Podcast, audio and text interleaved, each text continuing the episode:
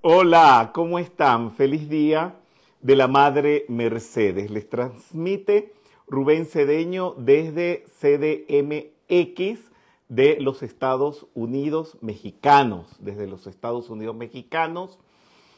En esta ocasión, por supuesto, como hoy es el Día de la Madre Mercedes, para trabajar un poco sobre ella, a ver hasta dónde podemos llegar. Fíjense qué es lo que pasa.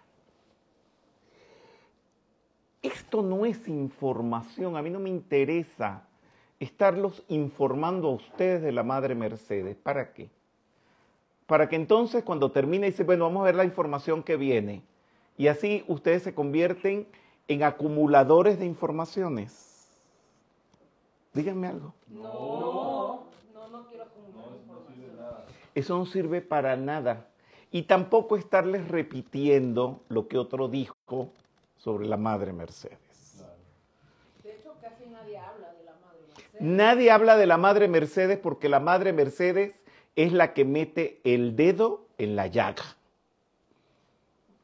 Y hoy se los voy a meter a ustedes.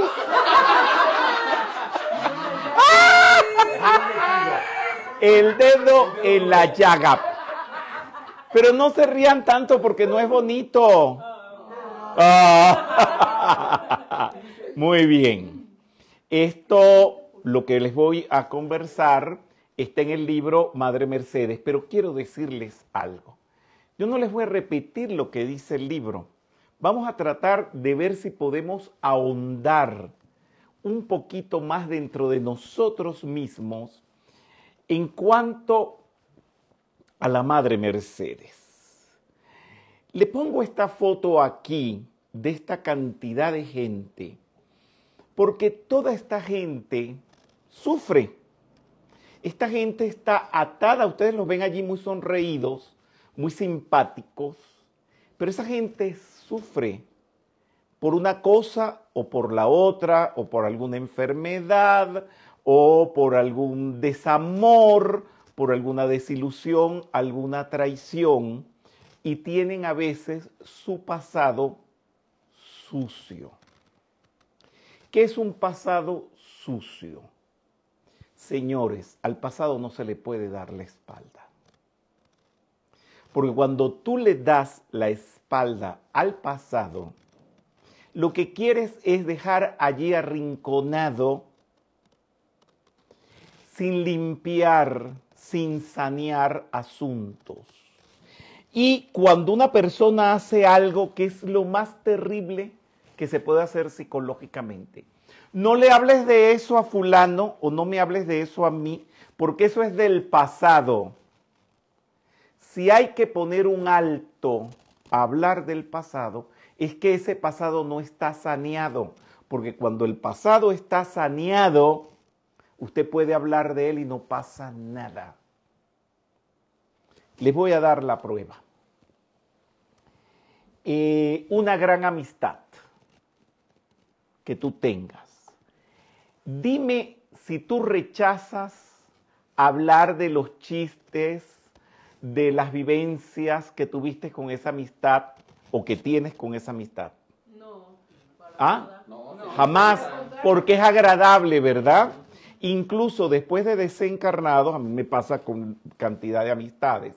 Por ejemplo, con Bachman, que era tan gracioso y tan original, mil veces puedo hablar de él. Puedo hablar mil veces de Connie Méndez. Puedo hablar mil veces de Katiuska, porque son pasados saneados. O mejor dicho, ni siquiera yo creo que saneados, limpios. No fueron saneados porque nunca pasó nada malo y no tuvimos que barrer ni limpiar nada. Cuando tú no quieres hablar de algo del pasado, es porque eso no está limpio. ¿Y que necesitas limpiarlo? Porque si no lo limpias y si no lo saneas, eso está allí en el inconsciente acumulando palos y escombro. Y tú sabes lo que es peor, ataduras. Por eso les dije que hablar de la Madre Mercedes es meter el dedo en la llaga. Ese pasado o ese presente lleno de asuntos que no queremos pensar. Es que les puedo hablar de asuntos que no quieres pensar. Un mal divorcio o una mala separación. ¿Por qué tienes que tener un mal divorcio o una mala separación? Si no te estás llevando ya bien como pareja con una persona, conversen, hablen y lleguen a acuerdos porque esa persona tú la amaste. Porque si no, nunca hubiera sido su pareja. Y entonces si la amaste, ¿cómo vas a pasar del amor al odio? Como esas mujeres y hombres también que dicen, ay, hoy viene el papá de mi hijo. ¿Por qué lo discriminas y lo pegas contra la pared enfrente el padre de mi hijo? Perdóname, pues no dices tú el hombre con el cual tuve un hijo o la mujer con la cual tuve un hijo. ¿Por qué? Porque en el momento, a menos que haya sido una violación, y no voy a tratar ese tema ahora, pero si esa persona te acostaste con esa persona y hubo amor, tú no tienes por qué pasar a la otra franja del desamor para dejar después un pasado oscuro, sucio, traumático. Esos pasados traumáticos o presentes traumáticos, donde tienes que hablar de las demás personas rechazándolas, están regidas por llama, al cual se le llama el dios de la muerte, de la materia, el engaño, la seducción, la ilusión o maya, produce los sufrimientos, conduce a la muerte psicológica del cuerpo y del alma y rige la rueda de la vida. Es un monstruo con unas, unos colmillos y unas garras y unas calaveras. Señores, esto está en la rueda de la vida y tenemos que tener una rueda de la vida en la casa para recordarnos siempre de qué lado estamos, de llama o de qué. ya eh, espérate, porque van a recibir grandes sorpresas en lo que vamos a trabajar sobre la Madre Mercedes. Aquí está la rueda de la vida. Toda esa cantidad de gente que les mostré en la foto inicial, ¿verdad? Están todas presas en uno de los seis mundos de la rueda de la vida, sufriendo. Y el asunto es que tú no viniste a sufrir. ¿Por qué sufres? Porque no manejas el perdón. No manejas el rayo violeta y tienes que manejarlo. Tienes que disolver cada día lo que pasa negativo. Hacemos chistes porque lo que voy a contar ahora no tiene nada de malo. Es común yo pasé toda mi vida desde que nací hasta que mi madre desencarnó viendo una relación de pareja de padre-madre peleando todo el día. Mi padre y mi madre no había minuto del día en que no pelearan. Bueno, digo pelea no a los golpes. Discutir, pues. Nunca estaban de acuerdo con nada. Y un día descubrí que esa era la manera de amarse. Mi padre, no, no se rían, pero si a ustedes les pasa lo mismo, pero no se dan cuenta. Por eso nos reímos. ok, bien. Entonces, ¿qué pasa? Mi gran sorpresa, yo creo que el día que desencarnó mi madre, mi padre se iba a sentir liberado. No, mi padre necesita los retos de mi madre.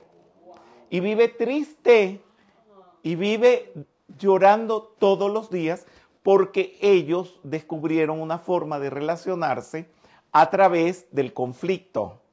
Pero ¿a dónde quiero ir? No a quedarme allí, sino que esos conflictos diarios hay que transmutarlos, disolverlos con la llama violeta. Y miren que a veces cuando nos reunimos, los hermanos, nosotros, mis hermanos de sangre, este, y hablamos de algunas cosas negativas de mi madre, mi papá no las habla porque para él nunca fueron negativas.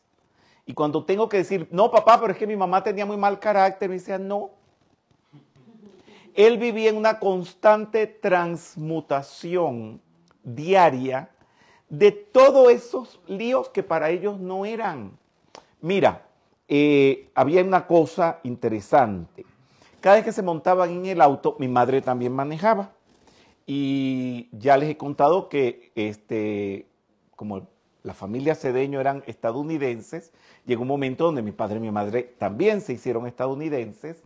Y mi madre tan pronto llegó a los Estados Unidos, se estudió todas las reglas del manejo y de la conducción en Estados Unidos. Tanto como se lo sabían en Venezuela, donde vivían. Y cuando vivían en Venezuela era todo el tiempo, te comiste esa flecha, te comiste esa raya, eso no es así, es a la derecha, cruza, esta calle no sé cuánto. ¿Cuál sería mi sorpresa? Que cuando llego a Estados Unidos y se sentaban los dos, hasta el último día se sentaron los dos adelante. Era mi madre regañando a mi padre, esa no es la calle, comiste la flecha, va a venir la policía, te van a llevar preso. Mi padre, cuando me monté en su auto el día que desencarnó mi madre y ya mi madre no estaba, mi padre decía, ¿por dónde cruzo? ¿Qué hago? No sabía manejar. ¿Qué les quiero explicar? Hay relaciones conflictivas, pero esas relaciones conflictivas no son sanas. Pero bueno, eso existe y no lo voy a negar porque ya les dije que vengo de un hogar de padre y madre en estas condiciones psicológicas, pero que en el fondo no eran negativas en extremo, porque nunca hablaron de divorcio, jamás, y nunca se separaron. Yo nunca vi un portazo de mi padre yéndose por una discusión con mi madre. Ellos era, esa era la vida, ahí estaban. Bien, dime. En el, en el caso de ellos, nos explicas que no había, no había un dolo, por decirlo de algún modo. No, no, no había dolo, ajá. Y cuando eso pasa a las generaciones que le siguen, o los hijos que de pronto vemos a los padres discutir, ¿eso marca algo en los hijos? Ahí sí puede haber un error de visión o como en el, ellos no lo vivieron, no se transmite. Yo no lo sé, yo no lo tengo. Trato de no tenerlo, ¿me entiendes? de estar haciendo problemas cuando no los hay. Trato, porque a veces que uno no se da cuenta de los defectos que uno mismo tiene. A donde quiero ir no es al hecho. Lo que quiero ir es al recuerdo, al trasfondo, que eso tiene que ser transmutado para que no haya un pasado de sombras, oscuro. Yo puedo ir a todas las etapas de mi niñez y yo no tengo problemas. O sea, no hay nada que yo no quiera hablar de eso. Todas son satisfactorias o las he pasado por el proceso de la comprensión. No quiero hablar de mí ni centrar la conversación en mí, lo que me interesa es que ustedes lo vean en ustedes, de que no haya nada doloso, nada de lo cual arrepentirse y nada que tengan que decir de eso no hablo porque es muy doloroso. Es más, yo puedo hablar hasta de la muerte, de la desencarnación de una Connie Méndez, de una Katiuska, de mi hermano, de mi madre, porque fue sin un pasado conflictivo.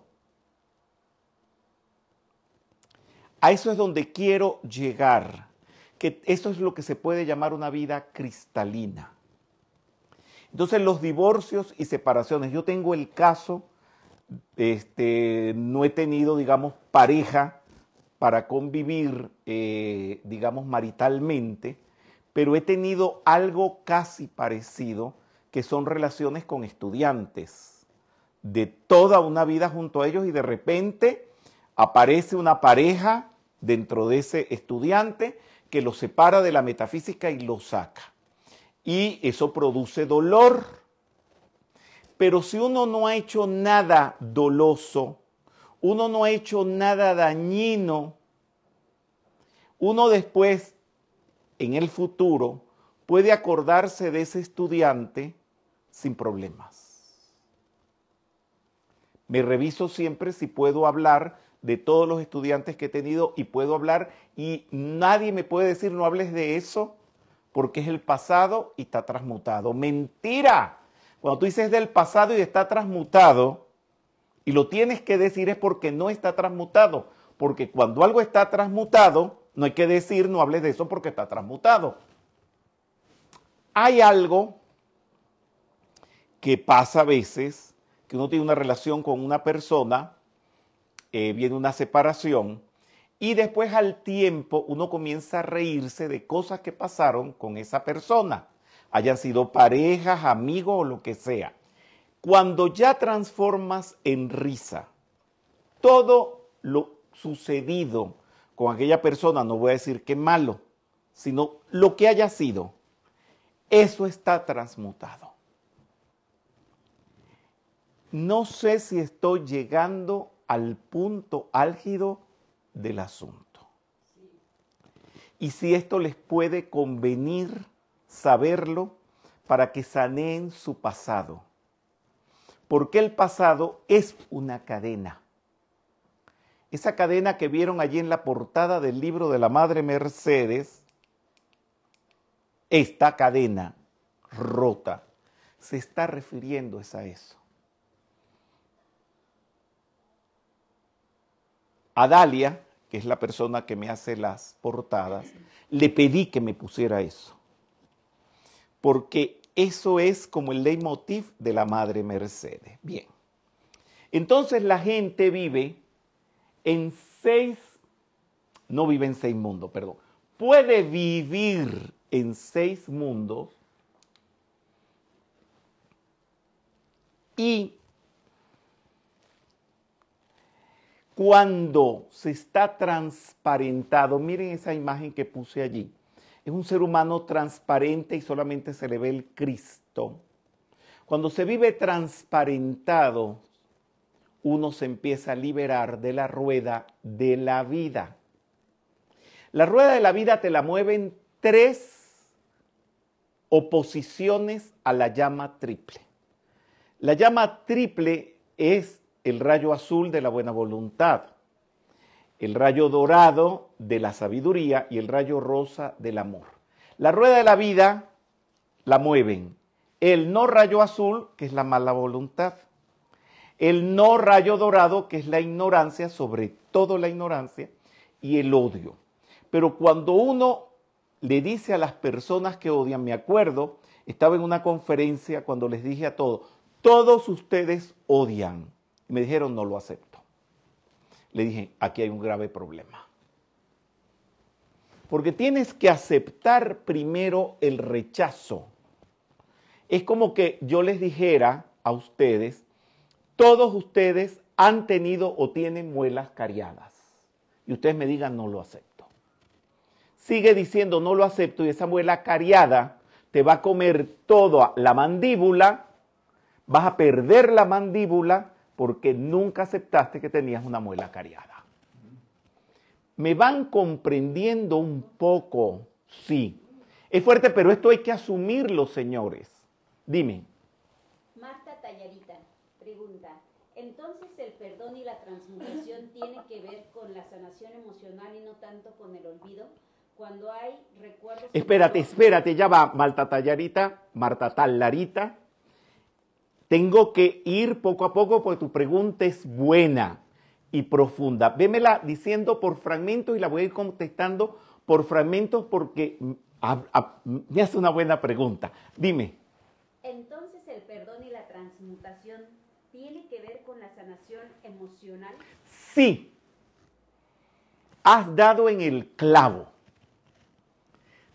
El, la llama violeta, la transmutación va con la sanación emocional. Es que casi se me aguan los ojos de la emoción porque esto uno lo tiene que vivir, porque ninguno de ustedes ha pasado por la vida como Heidi, señores.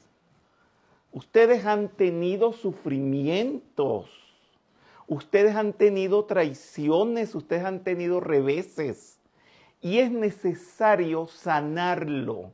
Y ahí es donde vamos con la llama violeta, hay que sanar eso. Lo que pasa es que usan la llama violeta verbalmente y no a nivel emocional, disolviendo realmente eso que traumatiza. Sigue lo de Marta Talarita. Con las, eh, entonces el perdón y la transmutación tiene que ver con la sanación emocional y no tanto con el olvido. Bien, tratar el olvido es todo un tema. Vamos a tratar de profundizar en el olvido. Si pasas por una calle y sale un loco, que el loco siempre está en esa calle, dándole un palazo por la cabeza a las personas, tú no puedes hacer la llama violeta del olvido en cuanto a eso, porque tú te tienes que acordar que pasar por esa calle va a salir ese loco y te va a dar un palazo por la cabeza. Entonces ahí el olvido no puede funcionar. No es ese olvido al cual por lo menos mi persona se refiere cuando hablo de la llama violeta. Es el olvido del daño psicológico, pero no el olvido del hecho. Si una persona es ladrona, cuídate de que no te robe, pero no hacer el olvido, perdón, pero hacer el olvido para olvidarse de que esa persona es ladrona es un daño terrible.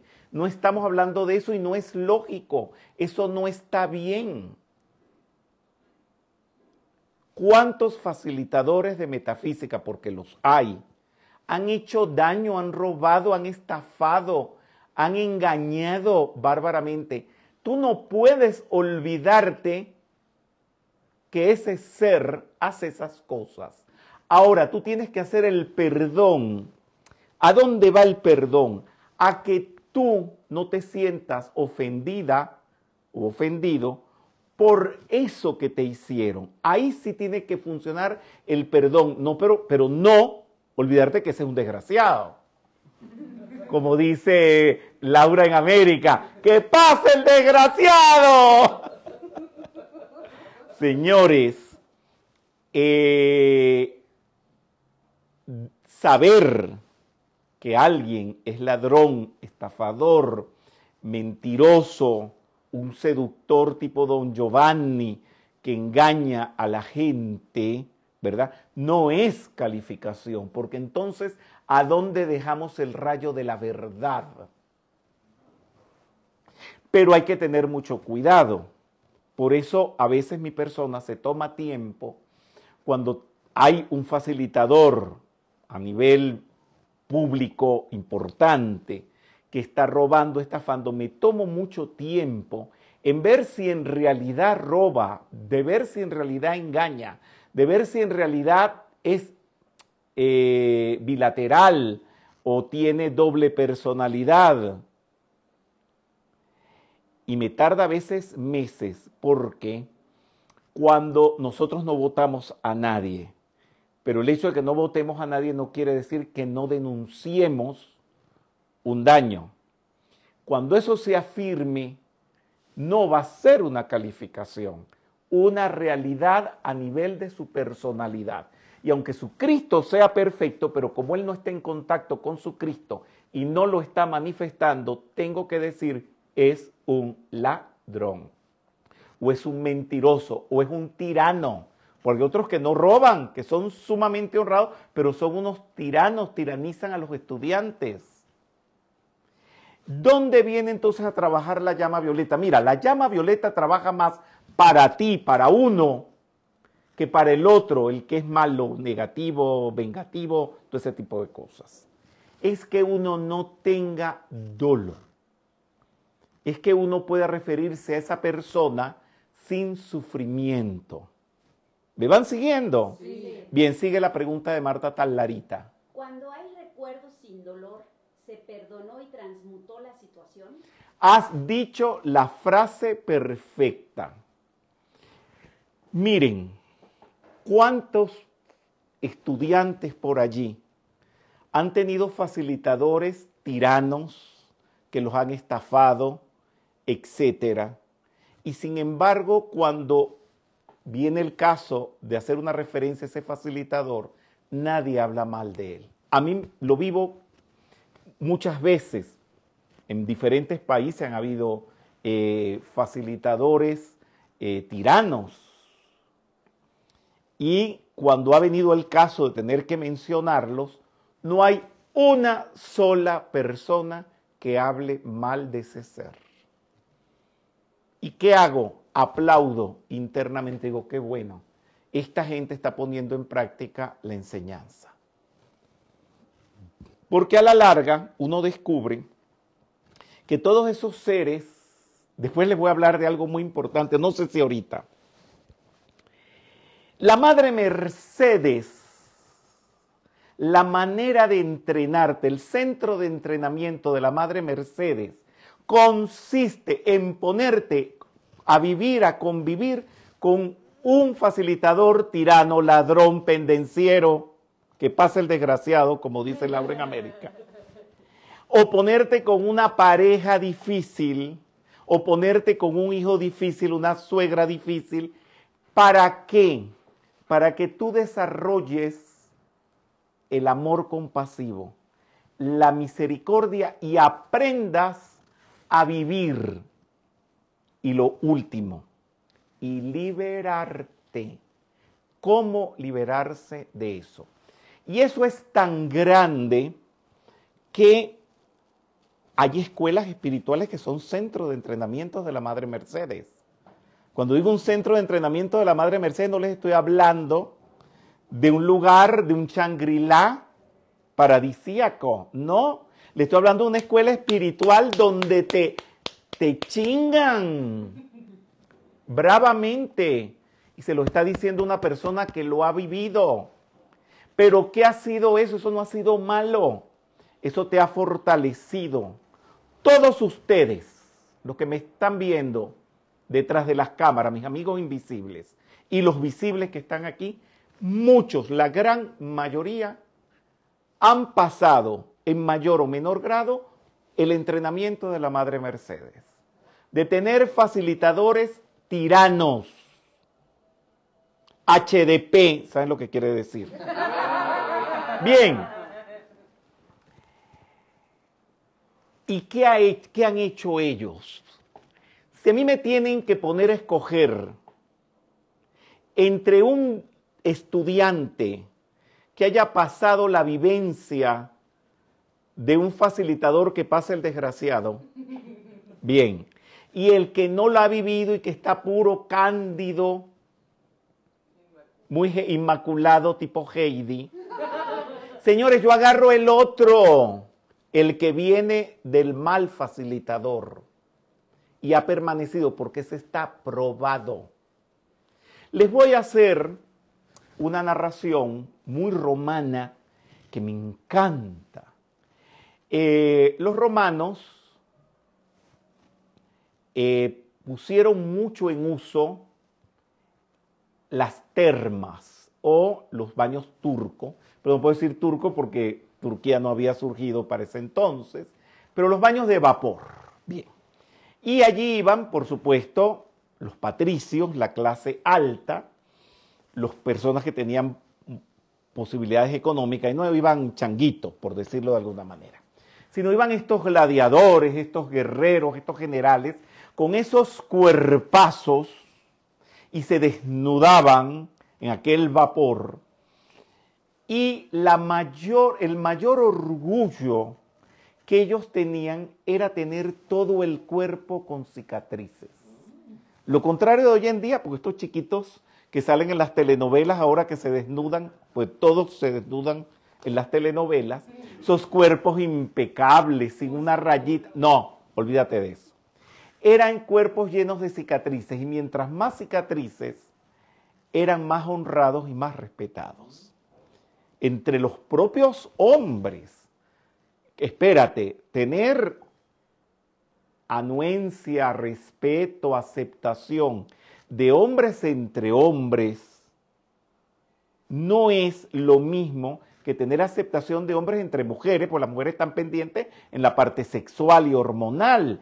No, aquí el hombre lo que está mirando en el otro hombre, cuántas batallas habrá tenido, por qué tantas cicatrices. Señores, de eso se trata el entrenamiento de la Madre Mercedes. No, no es encuerarse, tener cicatrices sanadas. Marta Talarita, gracias por tu pregunta tan hermosa. Seguimos. Carmen Álvarez. Buenos días, Rubén, y a todos. ¿Es reconocer la situación para transmutar? Por supuesto. ¿Cómo que se llama Carmen? Carmen Álvarez. Carmen, mi vida, sí. Reconocer es darse cuenta, observar y hacer una transmutación en el momento. Entonces la gente vive en esta rueda. Este es el, el inicio de la rueda de la vida. Ven que hay como niñitos naciendo y después que crecen. Es un encadenamiento en que vive la gente de nacimiento a muerte de problemas, asuntos negativos, etcétera. Una pregunta más, dime. Camilo Torres. Rubén, buenos días. Entonces, el no lo acepto es verse, reconocer el error y hacer algo para cambiarlo. El no lo acepto, no. Cuando tú no aceptas algo, tú no vas a cambiar nada. Es que eso no te penetra. No tienes que cambiar nada. Si tienes que cambiarlo, pues porque lo aceptaste. Es un, de un agente externo, digamos. Es un agente externo que tú, es como cuando está lloviendo y subes el vidrio, subes el cristal para no mojarte, que no tienes que secarte, sencillamente te protegiste para no mojarte. Pero la gente, cuando hacen estas preguntas, que puede ser la pregunta de miles de personas, me doy cuenta que ese asunto del no lo acepto no está comprendido profundamente. Es que eso no pasa, no pasa a tu mundo y que no lo unen a algo que lo tienen que unir, que es el ring pass not. El anillo no pasa, es que eso se queda afuera. 40 kilómetros de distancia a la redonda. Y tú quedarte que no tengo nada que ver con eso. Pero tampoco fingido, porque también hay metafísicos que los conozco muy bien. Dicen, no, eso a mí no me afecta y todos están rabiando y están vuelto un lío por dentro. Sí, dime. Cuando alguien te hace daño y tú, bueno, lo perdonas, pero tú buscas la manera como de tener indiferencias a él, no lo buscas, este, si te llama no le contestas, y tener indiferencia es, es expresa que no tuvimos perdón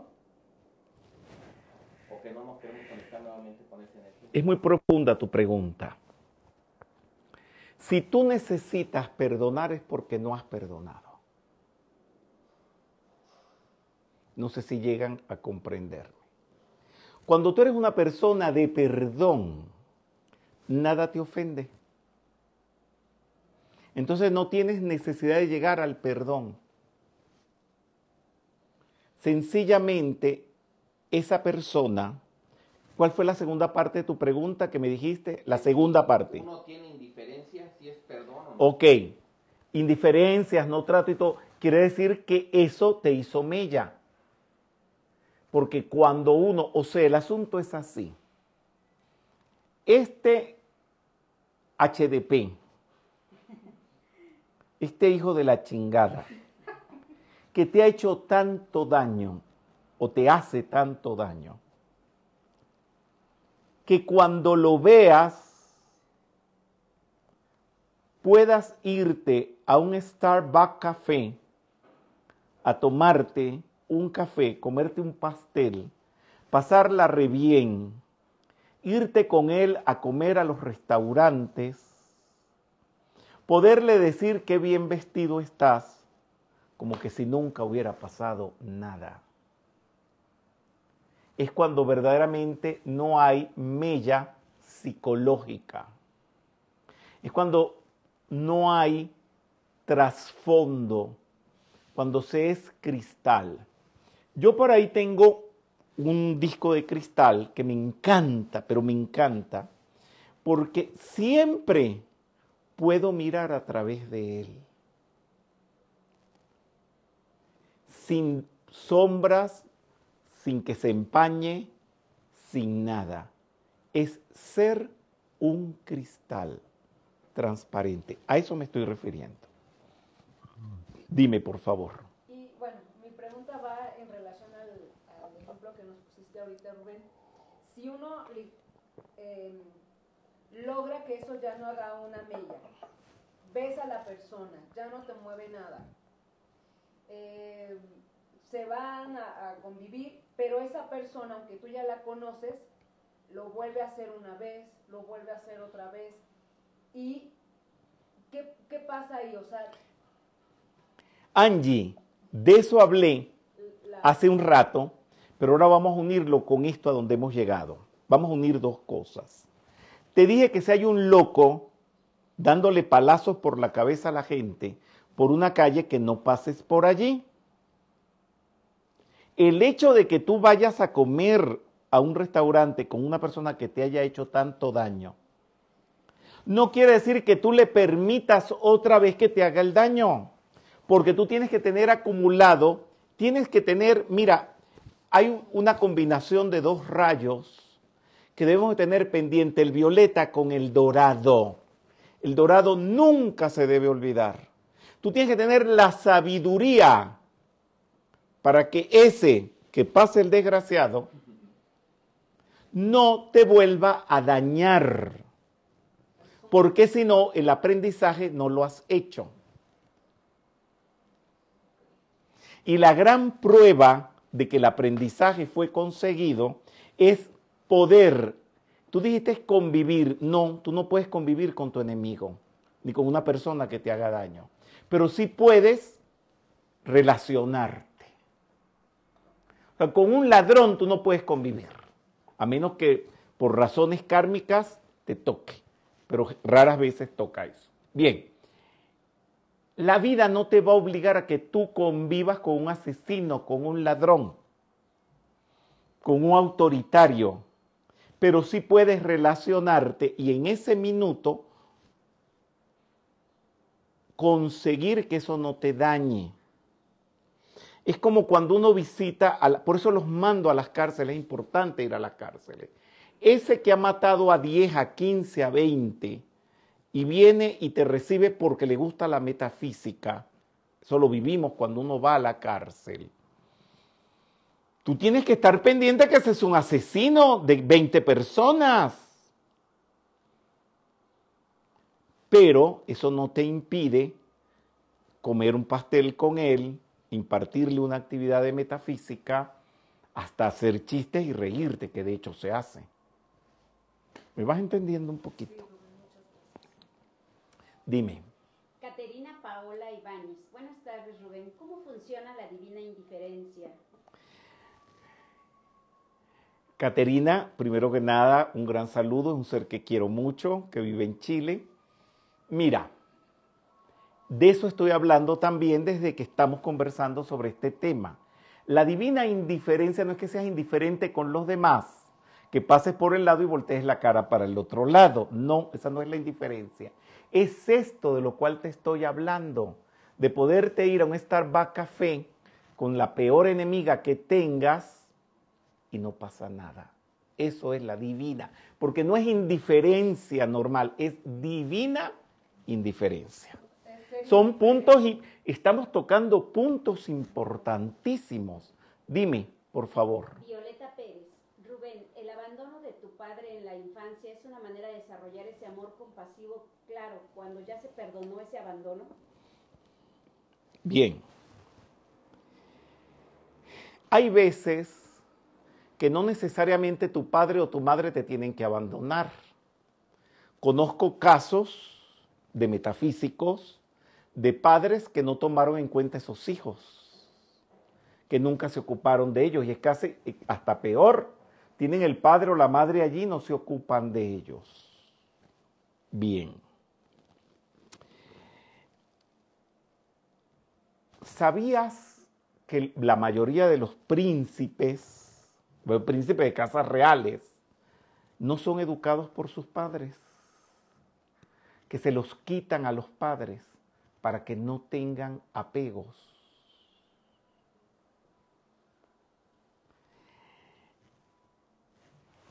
Es interesante, a veces yo escogí no vivir con mis padres, lo escogí inconscientemente, estaba de meses y prefería estar en casa de mis abuelos.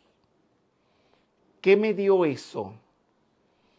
Que cuando ya empezara el trabajo en la metafísica, poder viajar y no tener apego al hogar ni a la familia, eso no quiere decir que no me ocupara de ellos, si me ocupaba, pero no tener eh, apego emocional y que eso me impidiera a mí pasarme tres, cuatro meses en la India, que lo he hecho hartas veces, fue positivo. Te voy a decir, no es carecer del afecto del padre y de la madre, pero de alguna manera es tenerlos ausentes en una forma de desapego.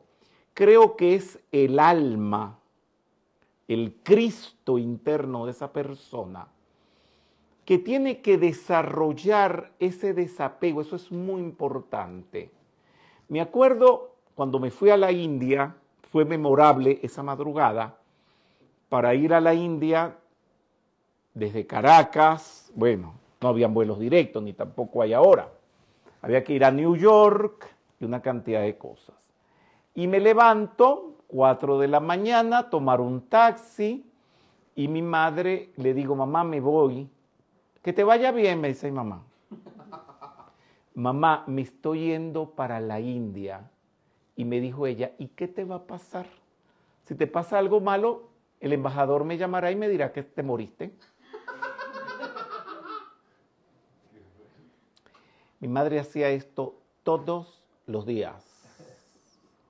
Mi madre nos crió con desapego emocional. ¿En qué redundó eso? En que en lo que empezara a viajar, que me tenía que quedar meses en Europa, meses en la India, meses en Latinoamérica, en Sudamérica, en la Argentina, y todos lo saben, pues todos me conocieron con una madre y un padre vivo, sí los llamaba, porque muchos me acompañaban a las cabinas de teléfono por lo menos una vez a la semana, la llamada de rigor, pero no había apego, yo no estaba llorando, como al revés, y el que me está viendo lo sabe porque está vivo y está en un país que no sé si era los jueves en la noche, esta persona se fue a Caracas a pasar un tiempo y todos los jueves en la noche se ponía a llorar. Y yo le decía, ¿por qué? Me dice, ah, porque yo todos los jueves en la noche lloro por mi mamá. es una programación, por supuesto. Eso era de risa, parece de, de cantinflas. Sí, ya voy a llorar. Espérate, ya va. Eso a mí me parecía ridículo porque a mí no me criaron así. Entonces, vele lo positivo a todo lo que te ha tocado vivir. Si el mundo te da la espalda, la si el mundo te da la espalda, agárrate de sus nalgas.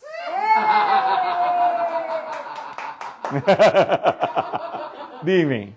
Esta liberación psicológica de la que estamos conversando tiene que ver con saberte o aprenderte a reír de, lo que te pasa y, si es así, si te pasa y en el instante te estás riendo, ¿es que lo trascendiste o...? Mira, es así. Lo primero es que no te mueva. Ni risas ni tristeza, ni risa ni dolor.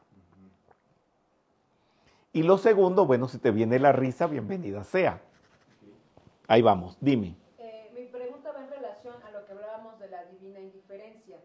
Entiendo que la divina indiferencia entonces se aplica a lo negativo, o sea, ser indiferente a lo negativo y no a lo positivo. O sea, si con esa persona se pueden desarrollar cosas positivas, eso lo voy a aceptar pero lo que, a lo que voy a ser indiferente es a que me mueva situaciones eh, internas que a lo mejor no, no son tan positivas. La divina indiferencia es a todo.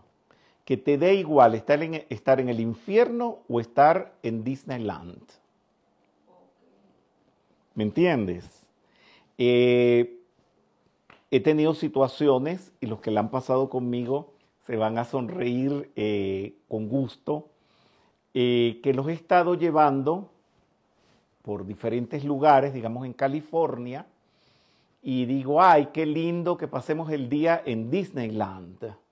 Y entonces vamos a Disneyland y no se emocionaban.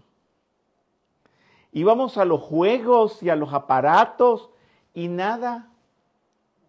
Porque ya cuando tú has probado lo más celestial, las demás cosas pasan a ser indiferentes para ti. Sí, esto lo hemos vivido. Dime. Luisa Reyes, buenos días. Una pregunta. ¿Y si en el pasado hiciste mucho daño y no puedes pedir perdón a esos seres, cómo se puede hacer para liberar ese mal karma y cómo dejar de pagarlo y liberarse? Mira, Luisa Reyes, te tienes que perdonar tú primero. Connie Méndez me enseñó eso. Uno a decir, yo me perdono. Pero no sabes qué importante es ir al yo me perdono. Y ya la vida, cuando tú haces este proceso de perdón interno, la vida te va a hacer aparecer situaciones del pasado para que ese perdón lo ejecutes. Tengo un ejemplo de perdón hermoso, hermoso, de los más hermosos de una gran dama, de una gran diplomática, que fue mi hermana espiritual y también pues mi gran maestra, Ana Mercedes Azuaje de Rogeles, la gran compositora y escritora. Ella se casó con un hombre divorciado, uno de los poetas más grandes de Venezuela, Manuel Felipe Rogeles. Bien. Y un día, bueno, eso fue antes de que yo naciera, que ella se casó, tuvo con amores con el poeta, ya cuando yo la conozco el poeta había desencarnado, hacía años, yo tendría 10 años cuando desencarnó el poeta Rogeles, imagínense, ya estábamos en la metafísica, o sea, estábamos viejos pues. Y un día llego a la casa de la profesora, esas conversaciones que no son públicas, sino son de tú a tú, de mi persona con ella, de ella con mi persona, solos en el recibidor de su casa, hablando de profundidades. y me dice, Rubén, estoy tan contenta. Hoy me liberé de algo que me he querido liberar toda mi vida, pero hoy sentí que estaba preparada. Llamé a la primera esposa de Manuel Felipe Rogeles. Y yo digo, bueno, ¿y cómo es eso, profesora? Han pasado tantos años. Me dice, yo la llamé para pedirle perdón, por si acaso ella creyó que yo le había quitado al poeta. Y me dijo que no, pero de todas maneras yo le pedí perdón.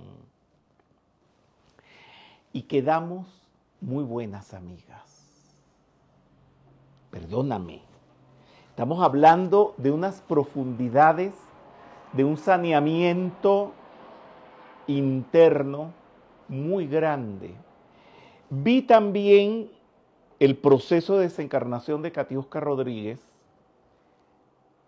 o Catiusca Longobardi, su apellido de soltera. Fue largo, fue en el Hospital Militar de Caracas y ella fue llamando una a una todas las personas con las cuales había tenido relación. Y era así como una cosa interesante. Pues ella estaba encerrada en su habitación y ella decía que pase fulano, que pase mengano, y pasaba un largo rato con esa persona. Dentro de eso estuvo su ex marido. Ella le fue pidiendo perdón a cada uno por todo lo malo que le podía haber hecho. Me acuerdo cuando me tocó a mí y me agarró la mano. Nosotros nos amábamos, pero nos amábamos apasionadamente. Y me dijo, Rubén, te quiero pedir perdón si en algún momento te dije una palabra dura. ¿Se acuerdan que ella era una mujer de mucho carácter?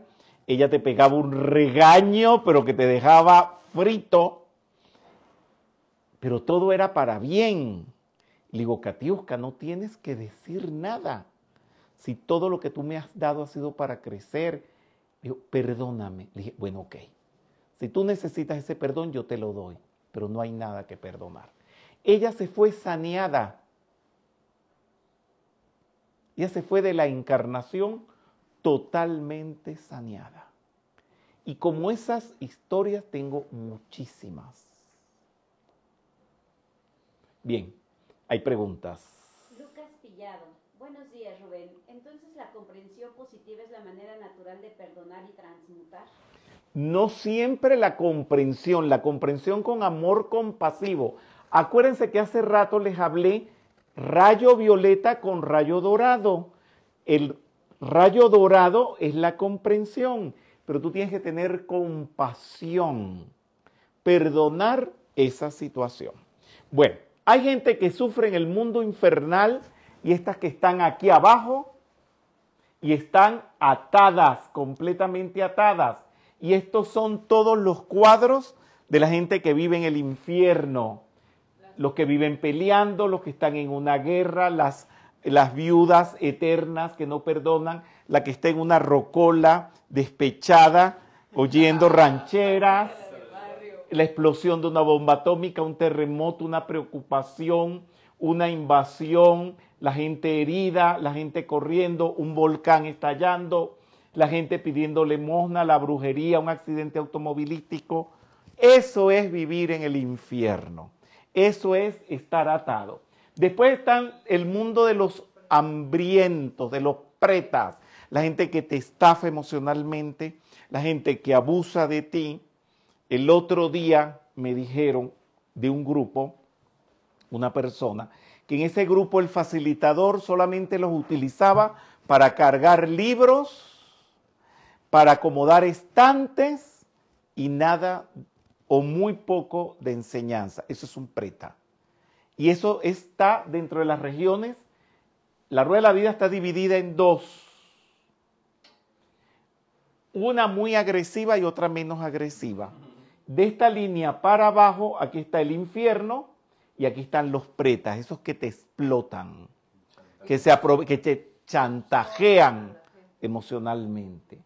Miren, por eso, bueno, no puedo decir que es una disciplina en mí, porque hay veces que si estoy, aquí estamos en una habitación muy pequeña y tenemos una mesa y comemos juntos y siempre agarro el rinconcito donde está Lupis y ese rinconcito, pero me bloquea el poderme movilizar. ¿Qué es lo, ¿A dónde quiero llegar? Fíjense. Es cohibirme de pedir que me alcancen la escoba, porque la escoba está al otro, al otro extremo y no puedo pasar. Cohibirme de pedir que, ¿cuántas veces no le falta uno agua aquí. Cohibir a pedir el agua. Cohibirse uno de estar pidiendo favores. Y valerse uno de las propias posibilidades. Es como que lo puse a pensar.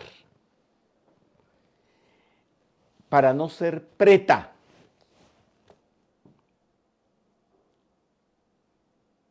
me van comprendiendo un poquito el asunto, se quedan mudos. Bien, esto les puse esta foto de pretas, de personas que están esperando cómo asaltar, cómo aprovecharse de los demás. El mundo de los animales, pues la gente, por aquí está el mundo de los animales, la gente que se comporta animalmente, ¿verdad? Los asesinos, los drogadictos, los que matan, los que beben. Después, el mundo humano común y corriente no es tan bueno como aparenta y está aquí, de este lado, ¿verdad? Son todas las escenas que podemos vivir en la vida y después el mundo de los semidioses, esos también están atados. esos sufren, que son los que están acá. Le tiran flechas a los que están en el mundo de los dioses. Aquí están, todos estos son semidioses, grandes cantantes, grandes gobernadores, grandes futbolistas, grandes técnicos, grandes artistas, grandes reyes, sufren. También pasan por todo esto que estamos hablando, que estamos conversando muy bien, para llegar al mundo de los dioses, que es lo que está aquí, que son los seres espirituales que también están atados. Ustedes saben cuánto sufre el Papa Francisco en el Vaticano, con tanta corrupción, con tantas cosas que ha tenido que hacer frente. El Dalai Lama ni se los cuento. Tener que hacerse una nueva vida en la India. Yo estuve allí en su casa ahora, en Dharamsala. Después de vivir en un palacio de oro, tener que vivir allí en una casita, siendo quien es. Y ni se los cuento del, del Padre Pío y de José Gregorio Hernández y la Madre Teresa y todos. Este es un encadenamiento global. Esa foto que les estoy poniendo es el encadenamiento de la vida. Y dice el tibetano, nadie es realmente libre y mucho menos el discípulo. Por eso hay que saber y hay que estudiar, porque por allá hay grupos que se dicen libres, incluso el nombre de sus organizaciones o de sus movimientos le ponen libres. Señores, estudien, aprendan y no sean ridículos hablando de libertad cuando no se tiene. Pongamos nosotros nombres, busquemos otros apelativos, otros adjetivos, otros calificativos. Pero señores, no podemos estarnos fantaseando. O candidatos para la ascensión y esto. No. Váyanselo a preguntar a la madre Mercedes para que les eche una carcajada. Se va a reír la madre Mercedes, porque esa es la que sabe que el mundo entero está preso en llama. Cuando digo llama no son llamas, no están presos en llamas, sino en el Dios de la muerte, ¿verdad? Porque están atados por ignorancia, por los nidanas y la ignorancia, las ataduras, la conciencia, el nombre y la forma, la ilusión de los sentidos, los contactos con la demás gente, de las sensaciones, de los deseos, de los apegos, de la individualidad del nacimiento y de la muerte.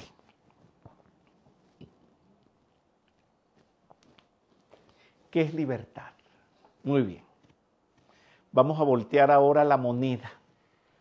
Vamos a darle la vuelta. Un ser libre es una persona liberada de la maldad, la separación, la traición, la ignorancia, el odio, la incultura, la inarmonía, la enfermedad, la mentira, la usurpación, el robo, la pobreza, la incredulidad, el desorden y el rencor. Y cuando el maestro Serapis Bey propone la ascensión, es estar liberado de todo eso. Ahora viene la gran pregunta del millón de pesos. ¿Y quién está libre?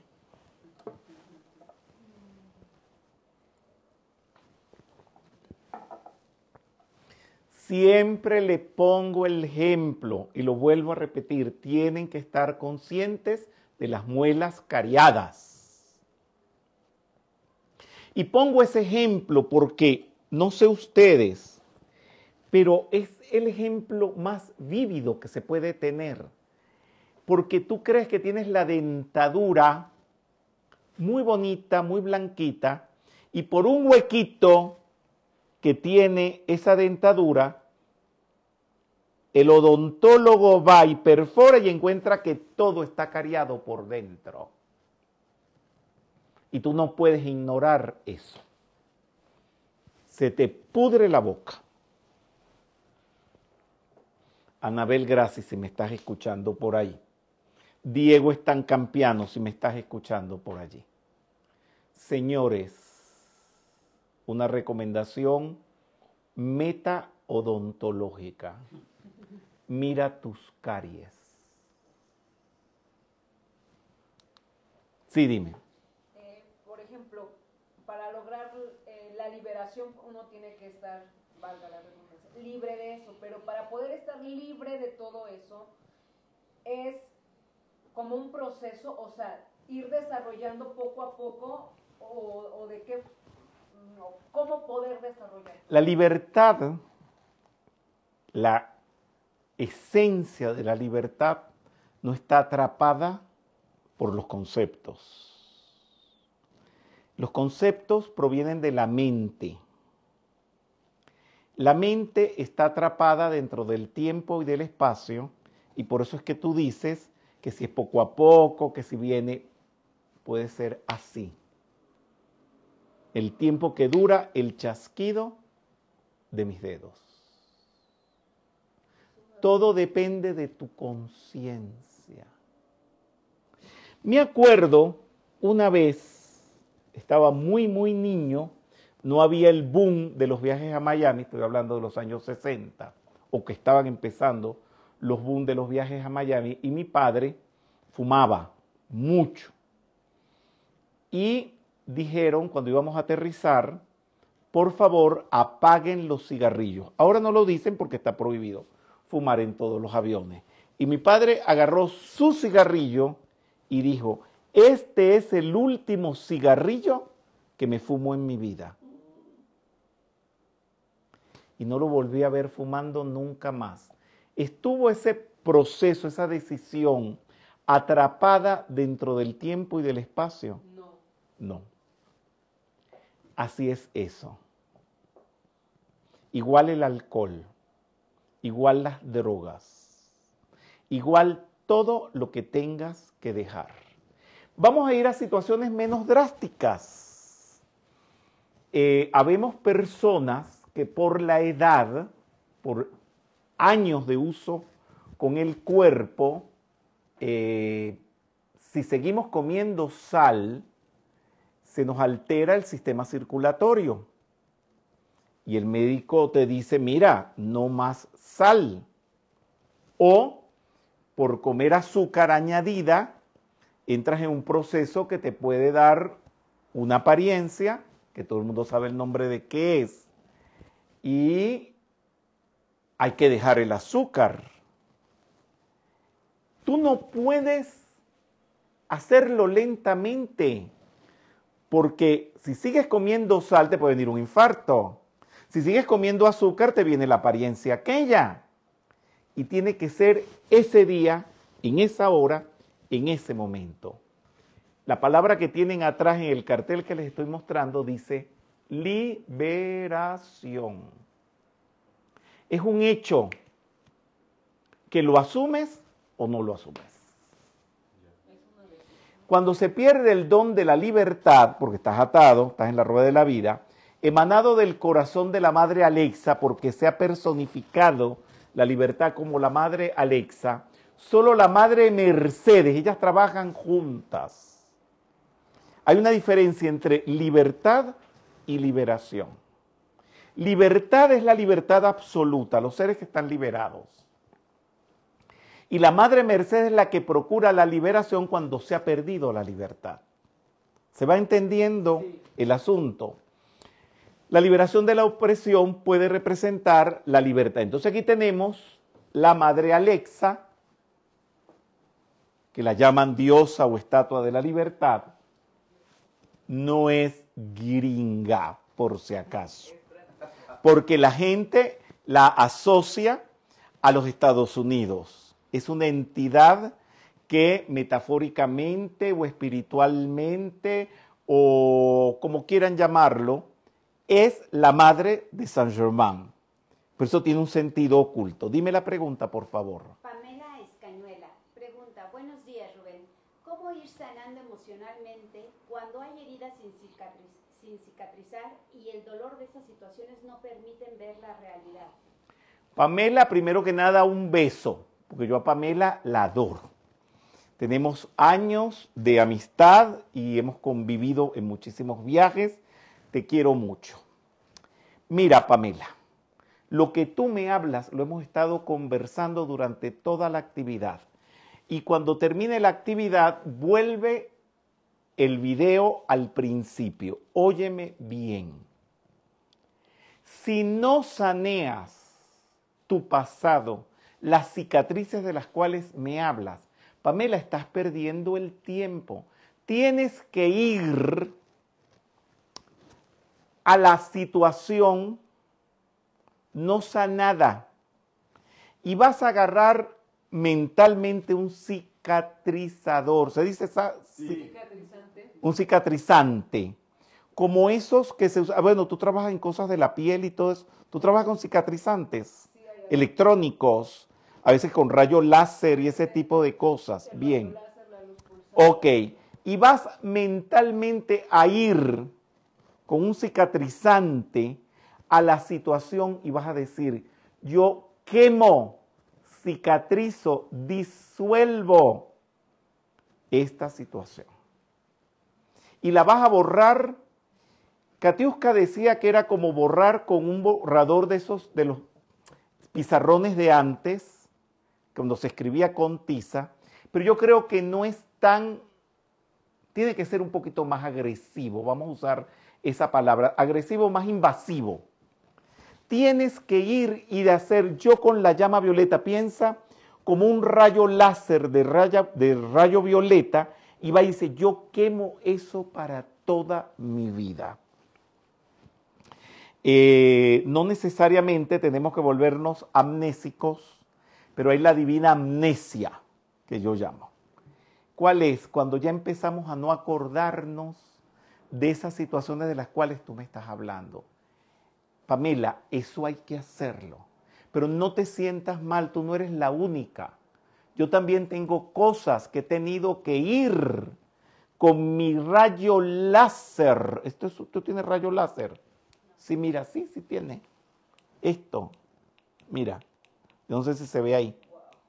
Bien, tienes que ir con ese rayo a pulverizar. Hay decretos que hablan con esos términos. Y solamente cuando uno tiene cicatrices muy terribles del pasado, uno puede entender esos términos y usarlo para transmutar eso. Bien, entonces la madre Alexa tiene la llama violeta en el faro, en la antorcha. Por pero piensen así que eso va a quemar, va a pulverizar, a volver cenizas todo ese pasado. Bien. Entonces existe la hermandad cósmica de la libertad. Pregunta.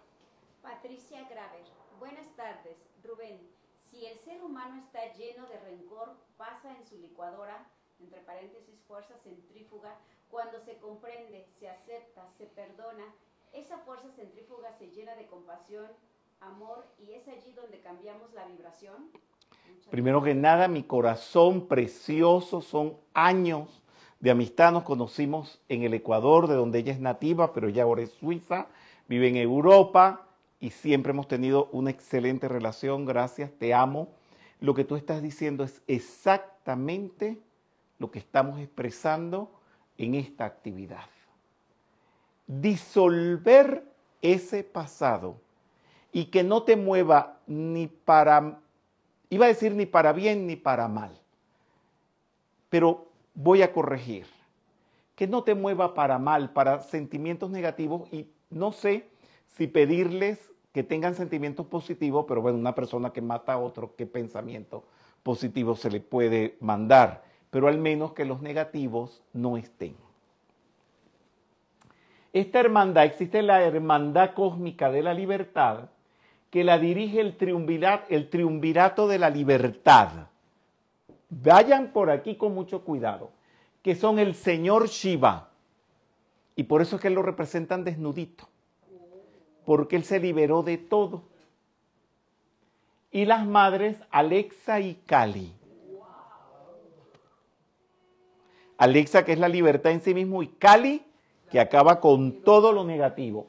Cuando digo estas cosas es para que mediten en esos seres, los invoquen para que hagan un trabajo en ustedes, que ellos lo pueden hacer. Y son miembros, son miembros de la hermandad. Este es el triángulo directivo. La directiva es, sí, es un triángulo, pues. ¿Y quiénes son miembros? Los Elohim Arturo y Diana. Los arcángeles Zadkiel y Amatista. Las madres divinas Kuan Yin, Tara, Sengensama y Mercedes. Que la madre Mercedes es espiritual de la madre Alexa. Al igual que su hermano Saint Germain, como así también Kamakura y Godfrey. Este carteloncito es para que se lo aprendan de memoria. Muy bien. Esta es la cabeza de la rueda de la vida. Aquí está llama y aquí está la iluminación, que es salirse de la rueda de la vida e iluminarse. Este ser femenino que está aquí es la Madre Mercedes.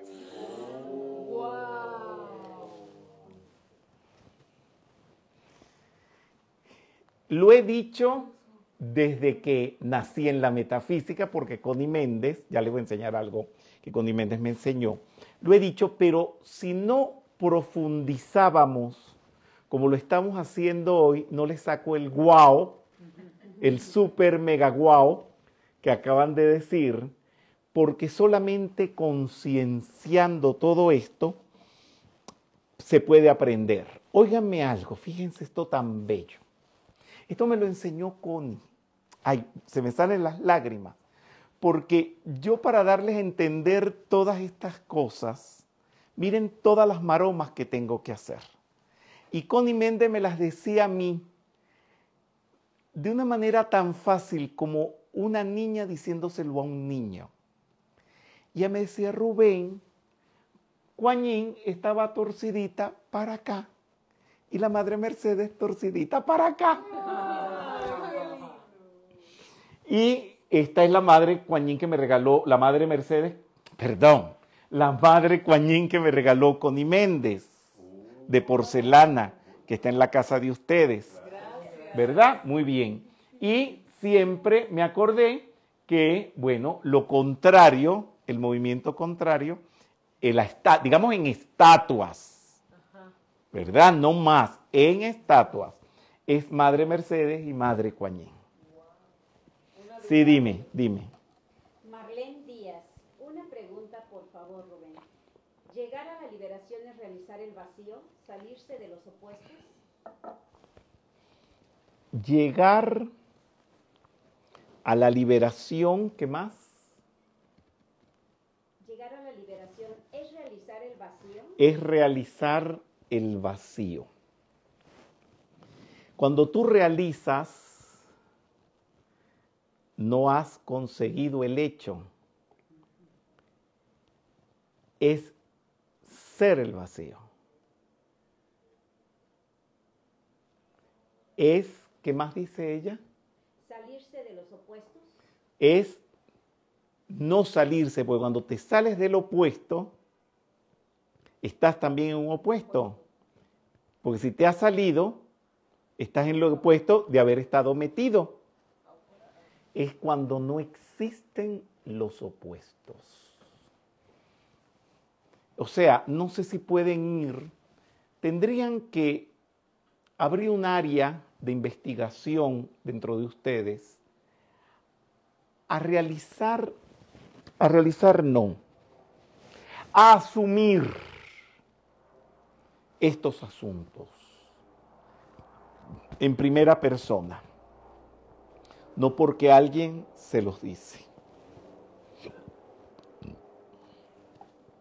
Y por supuesto, la Madre Mercedes, digo que los metafísicos de la nueva ola, es una palabra que ya no se usa mucho. ¿Saben lo que es la nueva ola, no? De moda, ¿no? Los, la nueva onda, sí. Eh, hubo un momento donde ella dijo que la podían mirar como la Madre Mercedes, como la que ustedes conocen. Y por eso les puso este rostro aquí.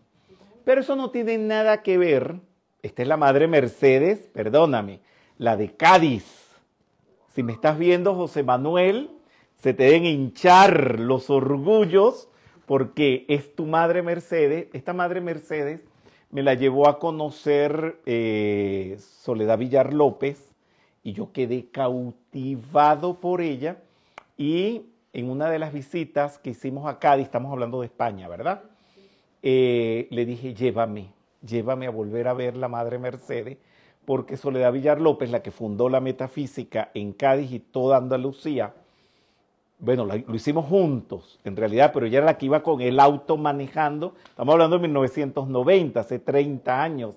Íbamos de pueblito en pueblito dando clases y entre las muchas cosas, pero eran meses, no eran tres días ni cuatro días, eran meses. Entre las múltiples eh, visitas o descubrimientos o asuntos fue visitar la Madre Mercedes de Cádiz no, no, eso es algo único. Por eso se los puse. Bien. Madre Mercedes, personificación de la liberación de los cautivos, de las ataduras de la rueda de la vida. No sé si saben que hoy hay fiesta en todos los penales y en todos los reclusorios del mundo entero, porque ella es la patrona de los cautivos, los presos de las ilusiones físicas, de las pasiones y emociones, de los pensamientos y de las ilusiones de espiritualidad. El comando de luz y vida es liberar a la gente de la tierra de las condiciones aterradoras de sus propias creaciones. Y así se hará.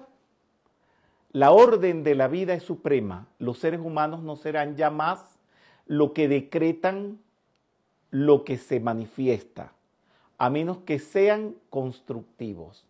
Todos los poderes de la luz entrarán en acción para silenciar las actividades destructivas. Miguel. No es libre una persona que deja una disciplina de vida, una escuela, un grupo donde es formada y educada. Digo por aquellas personas, no, yo me liberé de la metafísica, yo me liberé de los cristianos, yo me liberé de los católicos. Y se van a otro lugar donde los atan con otras cosas. Dentro del catolicismo, Santa Teresa era libre. San Pedro de Alcántara era libre. La Madre Teresa era libre. Y dentro de la metafísica, bueno, ¿cuántos liberados hay? Pero esos que dicen que se liberaron de la metafísica, me provoca reírme como la madre Mercedes. Porque salen de esto y se van a algo peor, donde hay más ataduras. Se salen de esto y entonces se van a canalizar, que los agarre el astral y de ahí no se pueden liberar nunca porque San Germán dice que más vale que se aten una piedra de molino al cuello y se tiren a un río que caer en la candelización y en el astral. Eh, se creen entonces que se sale de una escuela, de un grupo, para caer presa de la ignorancia, la mala voluntad de otro grupo, por supuesto. La división, la traición, los conflictos emocionales, la mentira, la agresividad de quien lo domina o las drogas, el alcoholismo, los efectos de sus malas acciones y la falta de perdón. Todo eso es la peor atadura que se puede tener. La enseñanza espiritual nos hace libres. La libertad está en el vacío. La pregunta que me estaban haciendo. La extinción del yo personal. Ya de eso hablaremos en otras actividades. Descontaminación de la mente. Desprejuiciamiento sin negatividades, sin pasado, sin temor ni odio, sin agresividad ni opresión. Lamentablemente la libertad se forja, se comprende, se interioriza y se valora en la opresión, lo que él le había dicho. Así que todos esos que los han oprimido a ustedes, parejas, facilitadores, sobrinos, suegras, maridos, hijos, son los que te han forjado la libertad. hay que agradecérselo. No hay mejor forma de comprender, interiorizar y valorar la libertad que cuando se está preso. Las virtudes se valoran más cuando se está ausente de ellas. Los centros de entrenamiento de la Madre Mercedes están regidos estrictamente por ella. El centro de entrenamiento es cuando estás con alguien que te está tiranizando, maltratando y oprimiendo, ¿no? Es ella la que te mete ahí. Y se puede encontrar en cualquier sitio. O sea que sus escuelitas están en todas partes. Y puede ser un reclusorio, el hogar, el trabajo, una escuela espiritual, un país, todo un país, o alguna modalidad más. Bien.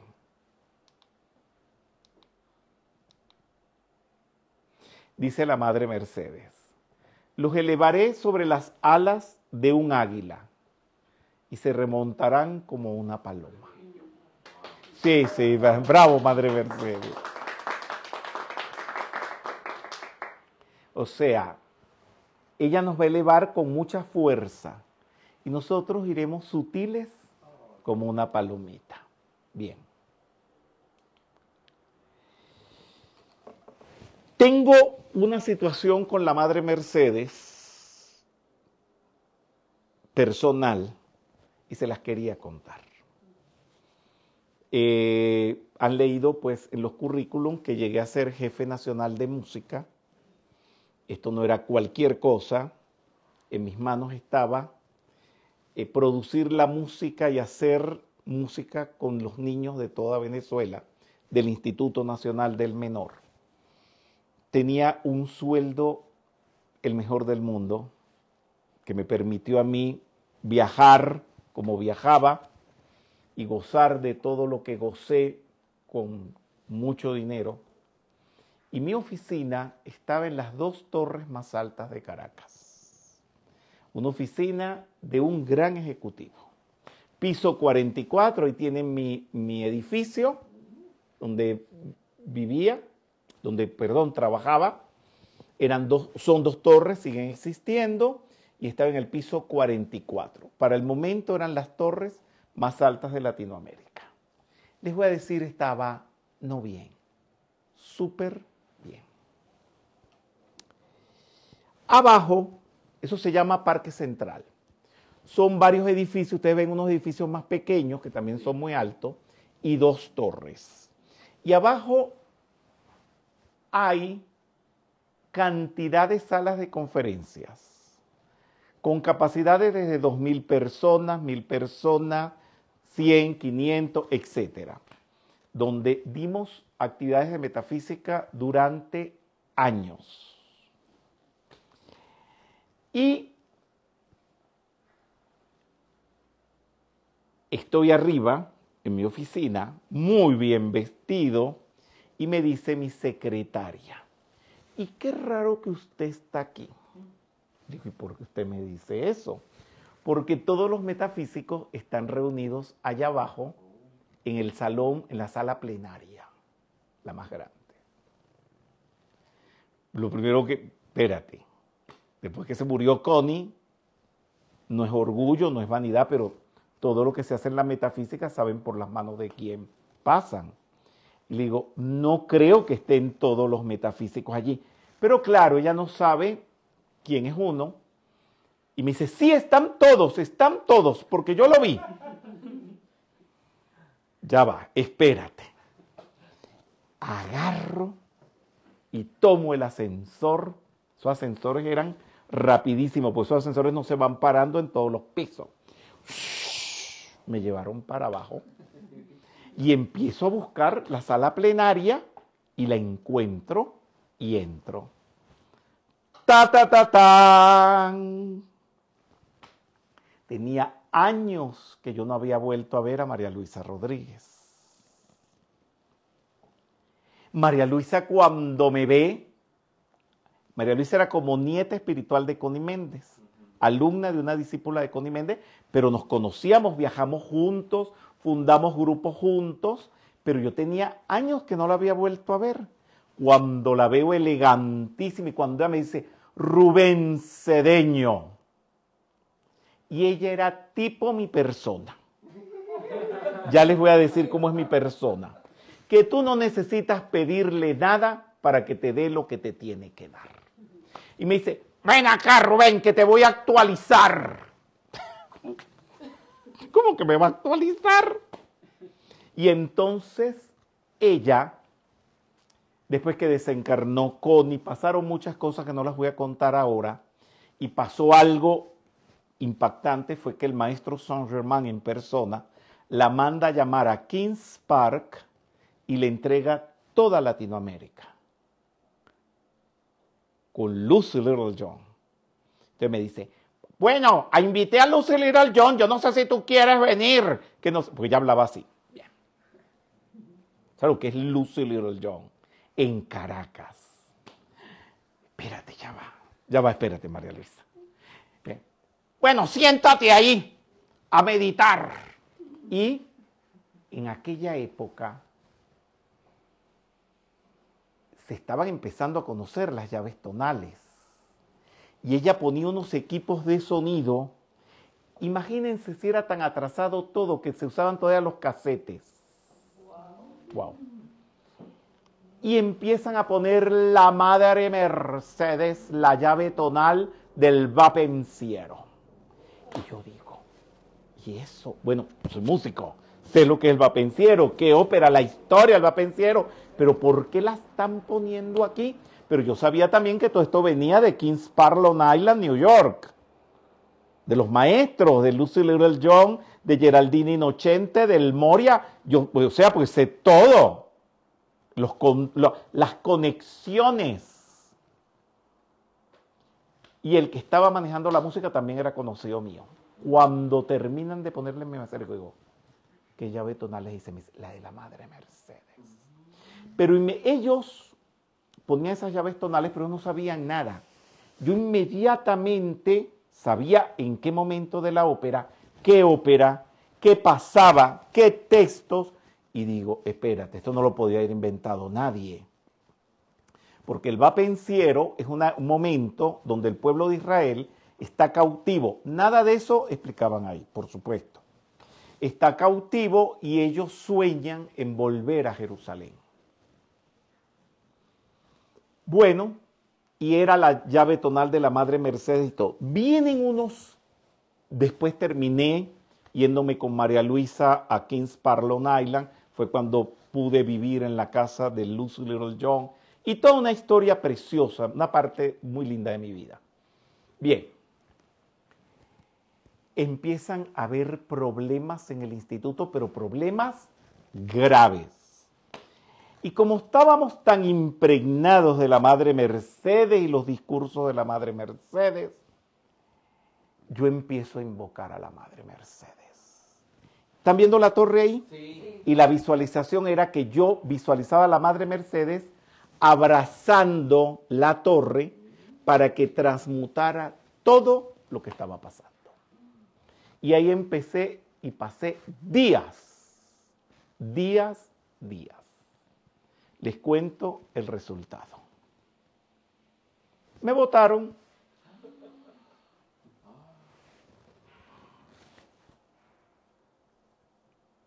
Mi peor enemiga. ¿Saben quién? No, la madre Mercedes. Pero yo le dije, yo te pedí, yo te decretaba que me liberara de los problemas, no que me votaran. Ay, no, dije, no te invoco nunca más mientras viva. ay, no, pero fue en serio, no se rían, fue feo. Entonces, lo que es ese puestazo y dejar a los niños sin música. Bueno, yo no sé, eso fue el desastre de desastres. Muy bien. Y después vino otra situación en la Conservatorio de Música donde también trabajaba y ahí sí renuncié. Cuando llegué a mi casa, me votaron, ta, ta, ta, me dieron el papel y llego a mi casa. me tiro en mi cama, estaba muy mal psicológicamente, y digo, ¿y de qué voy a vivir ahora? Y entonces, como que una vocecita me dijo, jamás te vas a morir de hambre con tantos libros que tienes escritos. Agarré mi liquidación, la invertí en publicar libros y empecé a vender mis libros, no solamente por toda Venezuela, sino al poco rato ya en Argentina, en México ya estaba viniendo a México, tatatí, tututú, tatatá, chachachi, chachachi, chachachá. ¿A quién le debo estar libre y haciendo todo lo que hago? A la Madre Mercedes. Y me reconcilié con ella. Lo que pasa es que me di cuenta que sus métodos son duros. No es lo que uno realmente quiere. Es lo que a uno le conviene. No siempre lo que a uno le conviene es lo que uno quiere. Vamos a hacer este decreto. Soy Yo soy un hijo de la Madre Mercedes, libre de cadenas que me opriman. bien.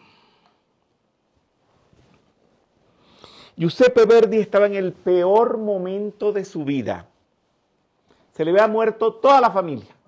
La esposa, los hijos. Ay, pobre, estaba muerto de hambre. Y hay una calle donde él vivía y yo sé cuál es esa calle. Yo he caminado esa calle. Y le ofrecen a ver si él quería componer una ópera. Y él no quería hacer nada. Estaba, estaba como yo, disgustado con la vida. Y le dieron el texto de la ópera Nabucco, el libreto. Y él lo tiró. Cuando llegó a su habitación, lo tiró. Y cayó abierto en una parte donde decía, va pensiero su laldi dorata. Se me aguan los ojos porque es demasiado lindo. La Madre Mercedes hizo que el libro se abriera allí y él escuchó en su oído interno el vapenciero. Y de allí arrancó a hacer la ópera. Pero ya va.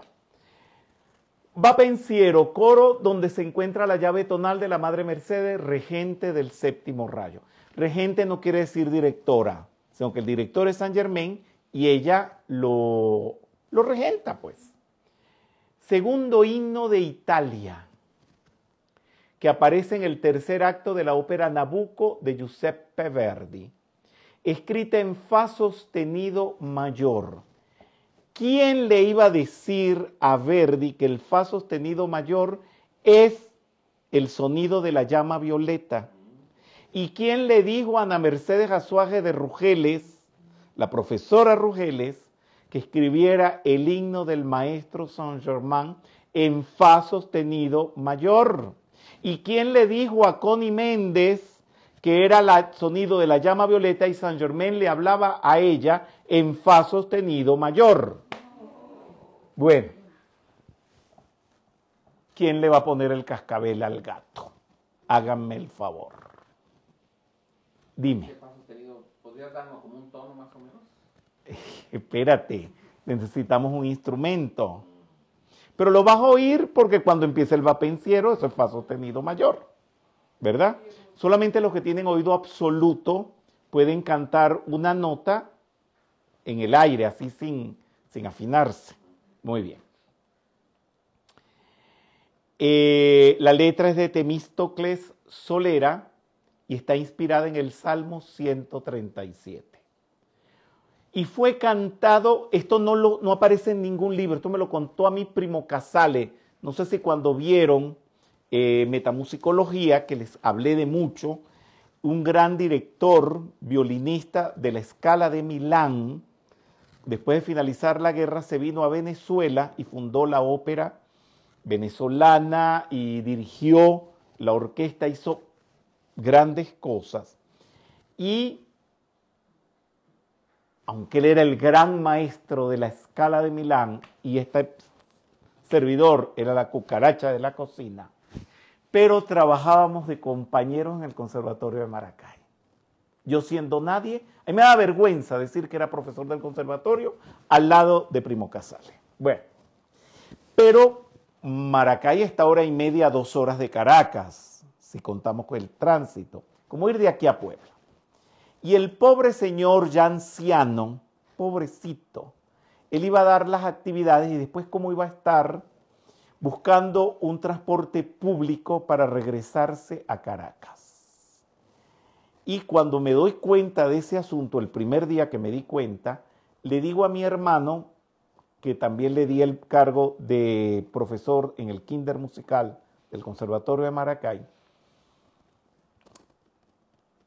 mira, el maestro Casale no tiene quien lo lleve, vamos a llevarlo, por supuesto. Miren, señores, ahí aprendí tanto, porque él hablaba.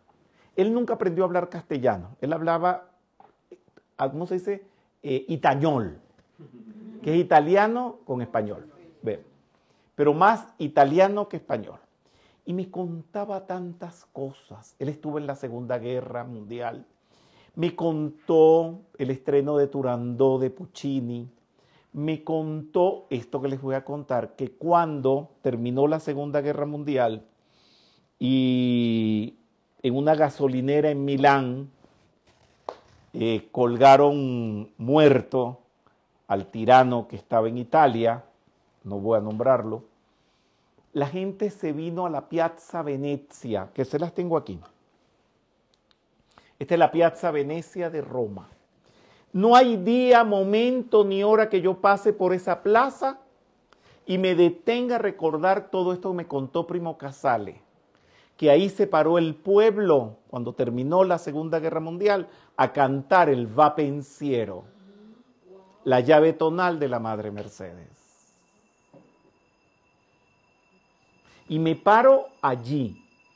Y los italianos no le gustan esta obra, pues esto está en el foro romano, y le dicen la tarta, y le dicen otra, la tarta es la torta, por despectivo, yo no, porque ahí sucedió algo único, porque ahí era donde ese dictador, en un balcón que está allí, se paraba a dar los discursos.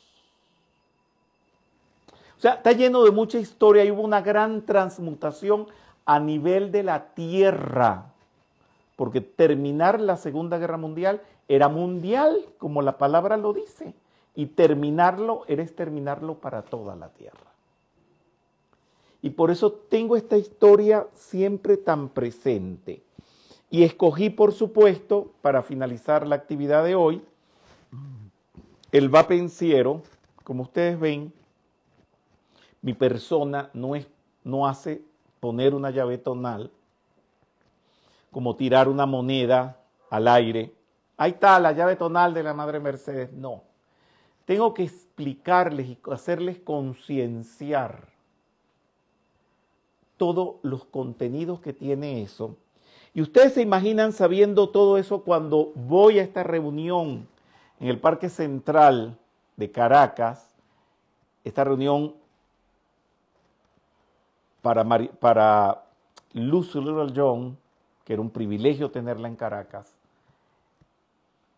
y que se esté sonando la llave tonal de la Madre Mercedes.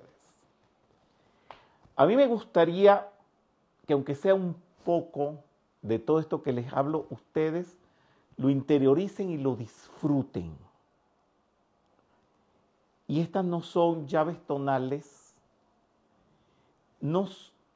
hay veces que me molesta un poco cuando dicen, ah, sí, la llave tonal de la Madre Mercedes, y le digo, no, el coro de Nabucco. Porque pierden la perspectiva de que no solamente es una llave tonal, eso está dentro de un contexto muy importante, que es muy valioso recrearse en él, comunicarlo y cuando se escucha, hacerlo presencial. De todas maneras, ya les dije que era el segundo himno de Italia. Eh, incluso hubo discusiones para que fuera el himno de Italia, pero había que amputarse de la ópera. Y una ópera tan grandiosa que ustedes no tienen noción de lo que es Nabucco. Nabucco es una ópera que trata del apresamiento del pueblo de Israel por Nabucodonosor, pero también esto tiene más, todavía más trascendencia, más trasfondo. En el momento en que Verdi compone esa ópera, Italia estaba invadida por otro país. Y esta es como una ópera protesta de añorar una Italia libre como querían estar los judíos cuando estaban presos bajo la orden de Nabucodonosor.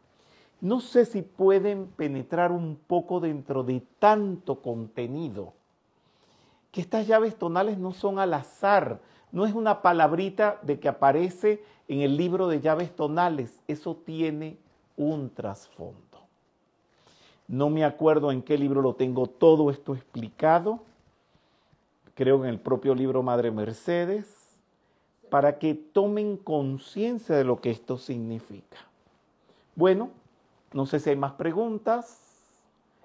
Los dejo con el coro de Nabucco, de la ópera Nabucco, el coro del Va Pensiero, de la ópera Nabucco, de Giuseppe Verdi.